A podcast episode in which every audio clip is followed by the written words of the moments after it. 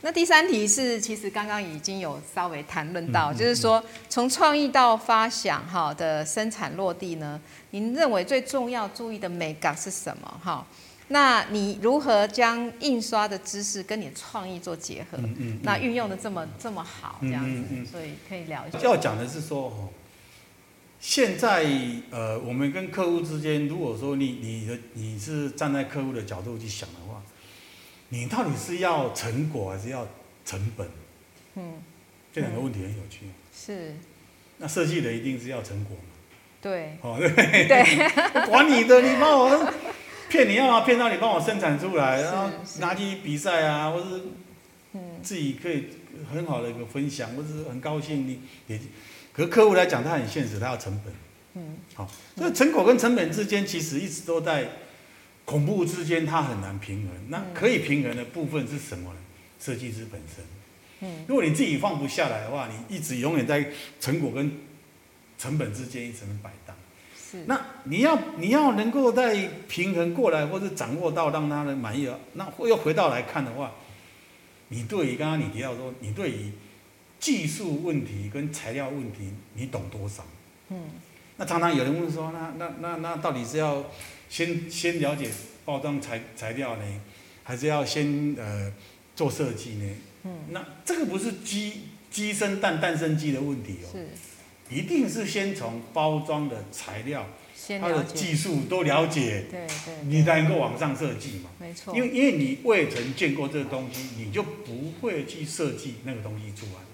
对，但你你你所学的印刷知识，所写的材料，大概我举例说，你只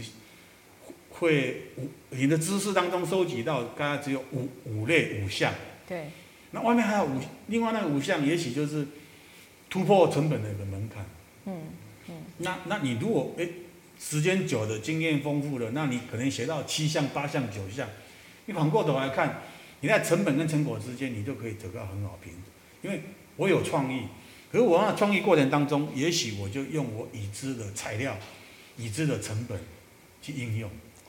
那我们今天来假设哈，来看说四色印刷哈，像这一支这一支酱油的设计上面，我们案例上面这酱油的设计上面哦，它它好像看起来，如果对一般消费主主户来讲啊，就是彩色漂漂亮亮有金色嘛哈。嗯。可是如果你是用四色去印刷它，没问题，嗯。黑啊墨绿色去配配色嘛，然后金烫个金嘛，那你档案给到印刷厂，印刷厂就拿来就印的话，没问题嘛，哦，那即见即所得。可是你如果懂的话，就把它拆开的话，其实它只要两色印刷胶，就是一个黑跟一个特别一个特别色嘛。那一个黑跟一个特别色，大家傻傻的认为哦，专色特别色要两色钱，嗯。那没关系啊，那你黑一色钱，那专色钱两色钱加起来是一二三三色钱而已啊、嗯。那你三块板三个印工的钱。如果说你你没有这样的知识啊，档案好就给印刷厂，印刷厂他也不不跟你讲不优，你档案哦里面有四色，红有多少，黄有多少，对不对？蓝有多少，他印下去四色板一二三四，那就对他来讲就多成本又多成本又多这样。所以这些东西其实你累积了知识以后，它不见得高成本，嗯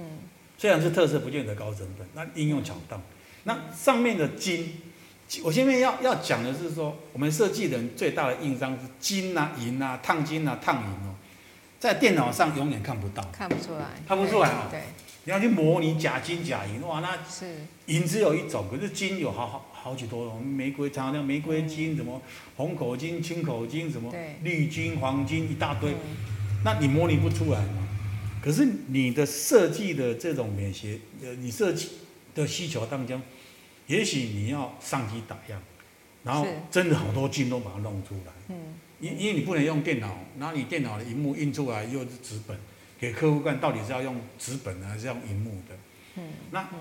比较靠谱的，就是说我把我理想中的整个金整个拿起来，然后去去就是上机去比对。那有一些金是贵的，有一些金是便宜的。嗯那有一些金它易于烫在什么颜色也不行，所以你这些东西都没有一试都不知道。对哦，这个大致上是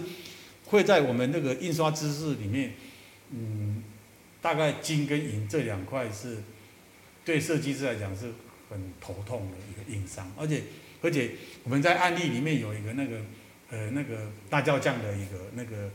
的一个包装哦，一一它整个包包辣椒酱包装就是一个红跟蓝，但是它上面很大面积的烫烫金，金呢又有块状的筋，也有细线的筋，那细线的筋里面又很繁复，那这个我要牵扯到说，哎，你要用什么样的方式让它那个龙里面的鳞鳞片哦。很清楚。那衔衔接之间，它它烫上去，那个鳞片又不会断，然后筋就可以烫到，不会说什么诶拔模拔到出来，整个那个筋就变成块状。是。这些东西都是呃设计，包括在玩狗过程中给我们的经验。那那从先懂得这些印刷资料设计的呃呃最高难度，你来做设计的时候，就不会你每次做出来的设计。就扎到自己的脚，对，也没没办法执行。对对，那你自己自己会给给自己弄得很毛躁嘛？因为你自己提出来的东西，第一个刚刚讲的成本，嗯，第二个做不出来，对，那你你你你就是浪费很多时间在这边打转而已哦。大概我的看法是这样子。其其实真的要成为一个专业包装设计师哈，是很很不简单的事情，因为你要了解材料，了解成本，了解后加工的方式。甚至后加工前后顺序你都要很清楚，你顺序一搞错，你可能这个包装整个就报销了。那额外问一个问题，就是说新进设计师呢，或是说有方有有对这方面有兴趣的学生，我们怎么样可以就是说可以接触到或学习到这些后加工或是材料的知识？那可以请老师帮。因为现在后加工的厂商很多元的啦。嗯。那你如果说你每一个后加工都要去现场去看去学的话，那你其实也不是不可能。如果真的你就是宁愿这样子，就牺牲你自己的呃假期，透过那个透过那个呃印刷的朋友，或是呃后加工厂商，或是印刷 Pro 可帮你引荐一个一看，然后，嗯，那现在其实如果说很多这种后加工的知识哈，呃，我我如果从一个大一点收集信息的地方，比方说很多印刷包装材料展，哦，去看展。那很多厂商他一定会把对研发最好的东西在那边秀给你看的嘛。那你一次就可以网罗很多很好的新知识。嗯，这是很棒的方式。对，都这啊很直接嘛。啊，你看各地都有，那你你也有什么呃印刷展啊、材料展什么展嘛？所以这一边是很快速的，因为。现在到目前为止也很少有人专门去写写什么后加工前集让你去看，而且我觉得写那个后加工前集，如果从学士论文去看的话，有点点阿 Q，因为第一个你也不知道怎么用，第二个那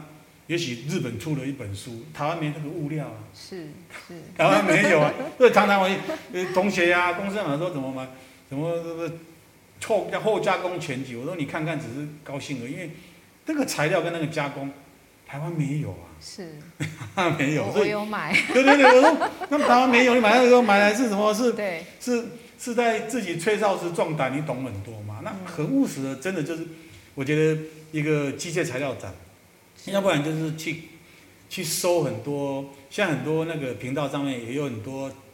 这种材料，对很多材料，哎，很多后加工厂是自己也都会拍一些影片的。那你只要花点心思去去找哦，去找相关字，应该可以看得到。是是是。那那我们可以延续这个话题，就是说，哎，你怎么样去抓这个包装的成本的控制？嗯嗯嗯。